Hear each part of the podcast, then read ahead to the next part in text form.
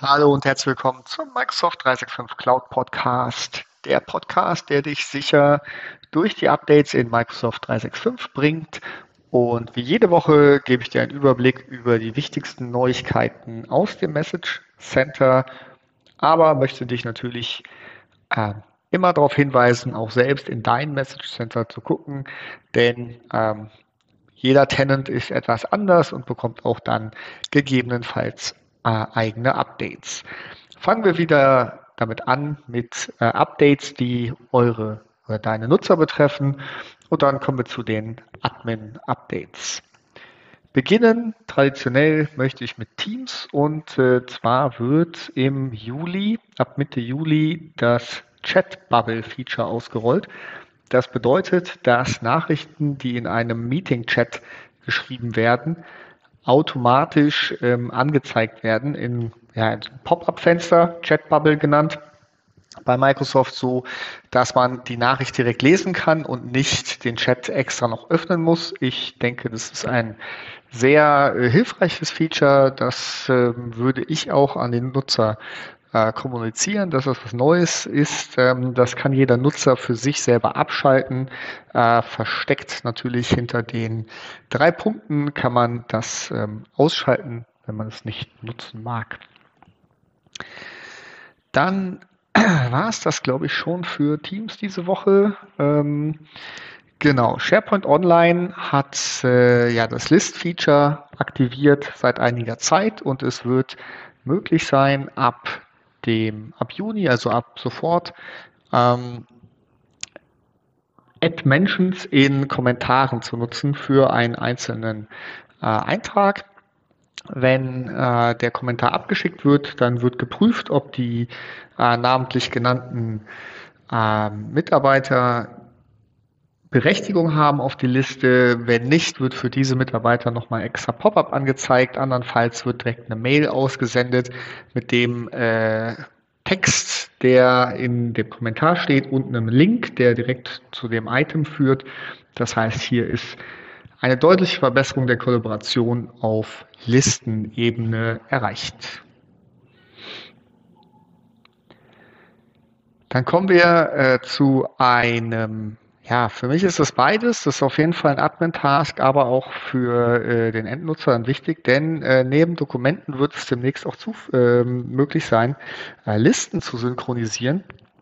Und das unabhängig davon, ähm, ja, ob ihr online oder offline seid. Also ähm, es wird eine neuen, also mit dem Sync-Client für OneDrive wird es auch eine neue äh, Sync-Möglichkeit geben, Listen zu synchronisieren. Das wird immer genutzt, damit äh, auch in großen Listen schneller äh, gearbeitet werden kann, äh, sortieren, äh, eigene Views und ähnliches erstellen und hilft dann auch Listen ähm, ja, offline äh, verfügbar zu machen. Die Daten werden in einer lokalen Datenbank gespeichert und ähm, ja, über einen hier steht Secure Localhost HTTP Server äh, synchronisiert. Das müsste man sich technologisch nochmal im Detail angucken. Wichtig ist, dass es eingeschaltet im Default. Das heißt, mit der neuen OneDrive-Version werdet ihr das dann ausgerollt bekommen. Und zwar ähm, geht es los im Ende oder im Juli und soll im August schon abgeschlossen sein. Ähm, das könnt ihr natürlich über eure äh, GPOs, also Group Policy Objects, steuern und jedes einzelne, also ihr könnt den Sync komplett abschalten, externen Sync abschalten. Also gibt es verschiedene Möglichkeiten, die, äh, wie ihr darauf Einfluss nehmen könnt. Ist aber natürlich auch für eure Nutzer ein wichtiger Hinweis, dass sie jetzt offline mit äh, Listen arbeiten können. Dann gibt es ein äh, weiteres Update zu Microsoft Lists und aber auch OneDrive. Und zwar beide werden ähm, in einer, in der sogenannten Progressive Web App ähm, Version zur Verfügung gestellt. Das bedeutet, dass ihr, wenn ihr das ähm, öffnet, den OneDrive, könnt ihr das auf eurem Rechner als äh, Progressive Web App speichern. Das verhält sich dann so wie eine auf dem Rechner installierte App. Ähm, braucht natürlich im Hintergrund äh, äh, Internetzugang, aber es ist deutlich ähm, schneller und wird auch die ganze ähm, ja, ähm, Header, Menübar und, und alles, äh, was im äh, Browser mitkommt, ausgeblendet, sodass man sich darauf konzentrieren kann. Wie gesagt, wird ausgerollt für Lists und auch für äh, OneDrive. Also da, äh, das steht ab ähm, Juli soll das zur Verfügung stehen, ab Ende Juli dann auch im normalen Rollout. Dann äh, das nächste ist ein kleines Update und zwar ähm, wird es eine neue Version des Stream Players geben. Ähm, der Webplayer wird im Look and Feel abgedatet und zwar äh, jetzt über den Sommer hinweg ähm, in verschiedenen Rollout-Phasen. Der neue Player sieht etwas mehr aus meiner Sicht, was ich so im Bild erkenne, äh, dem, angelehnt an den YouTube-Player aus ähm, und nicht mehr so hell ähm, im Hintergrund mit den Kontrollmöglichkeiten. Aber ich denke, äh, das ist eher ein kleines Update.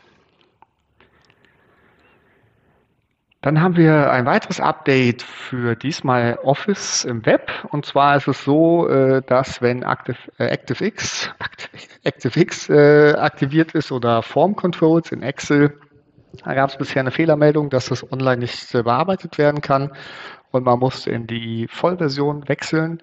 Das soll jetzt geändert werden und zwar ab Juni bis zum, also in diesem Monat soll das komplett ausgerollt werden, sodass man auch in der Webversion von Excel mit den Dokumenten arbeiten kann.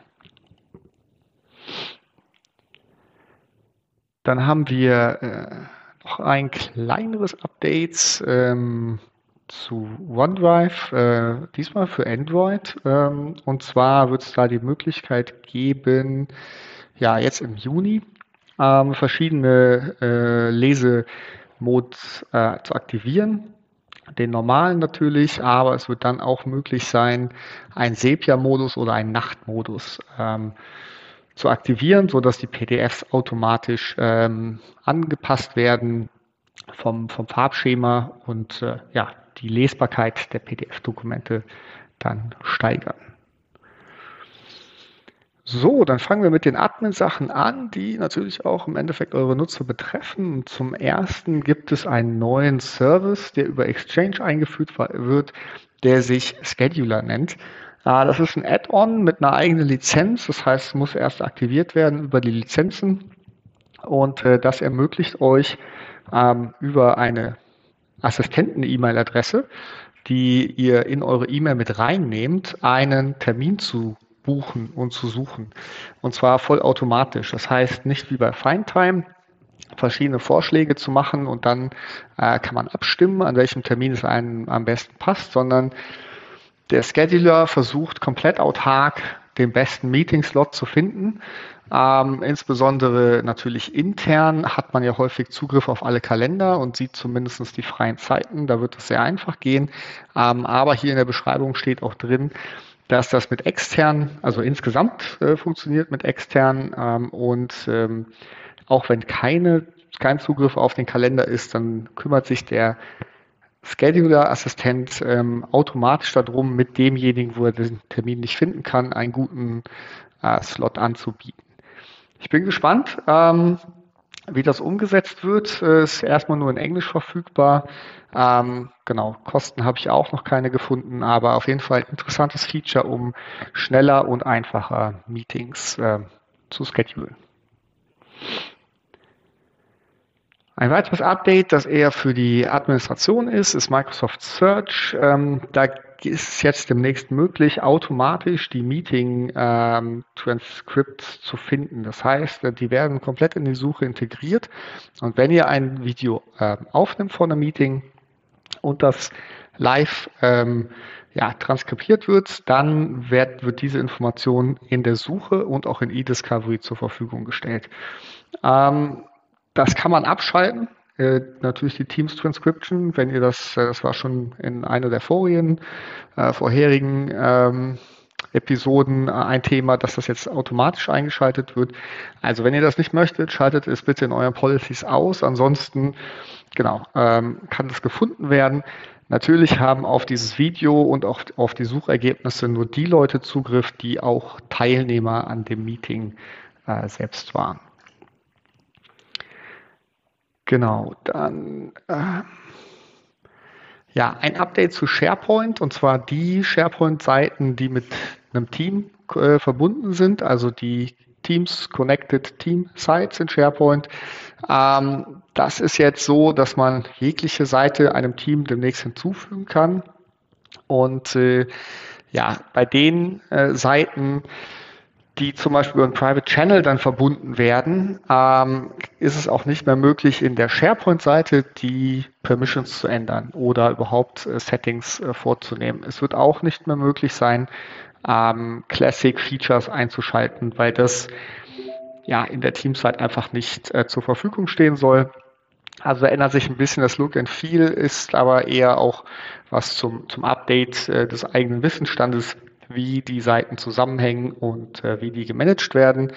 Ihr erkennt immer eine Teams Connected Seite an dem Teams Logo neben dem, ähm, neben dem Namen der Site und auch in den Libraries ist ein Go-to-Channel äh, Link in der Navigation eingeblendet und nicht mehr als Banner, damit äh, die Nutzer direkt wieder zurück zu Teams gehen können. Gibt es eine neue Rolle in Azure AD und zwar eine Cloud App Security Administrator Rolle. Mit der kann man in Microsoft Cloud App Security alle, ähm, alle Features nutzen und alles äh, machen.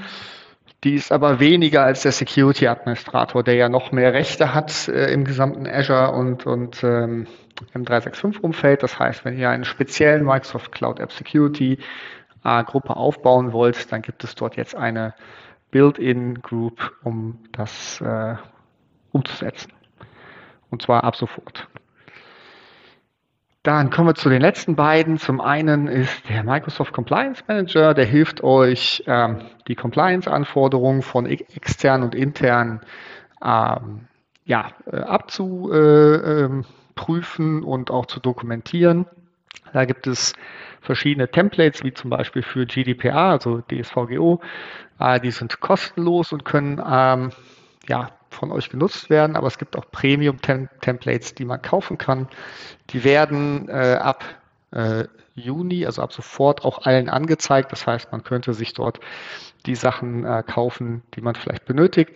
Ich kann das nur empfehlen, sich mit dem Thema zu beschäftigen. Es hilft wirklich, äh, da die Dokumentation sauber zu halten und vielleicht auch auf ähm, Einstellungen hingewiesen zu werden, die man nochmal überdenken soll. Dann schließen wir den heutigen, die heutige Episode mit ähm, einem Anti-Phishing-Einstellung, ähm, die besagt, wenn eine Mail identifiziert wird, dass sie eventuell äh, ja, äh, komisch ist, dann kriegt der äh, Nutzer, der sie bekommt, einen Security-Tipp, einen Safety-Tipp, der wird eingeblendet im Exchange das musste man bisher in den Exchange Transport Rules ähm, oder Mailflow Rules ähm, einstellen. Das ist jetzt ähm, einfacher möglich und äh, ähm, ja, kann, kann von den Admins äh, leichter eingestellt werden. Das findet ihr ähm, natürlich im Admin Center und wird im Juni diesen Jahres ausgerollt. Damit wünsche ich euch eine gute Woche bei dem guten Wetter hier in Deutschland und ich freue mich auf euer Wiederhören nächste Woche.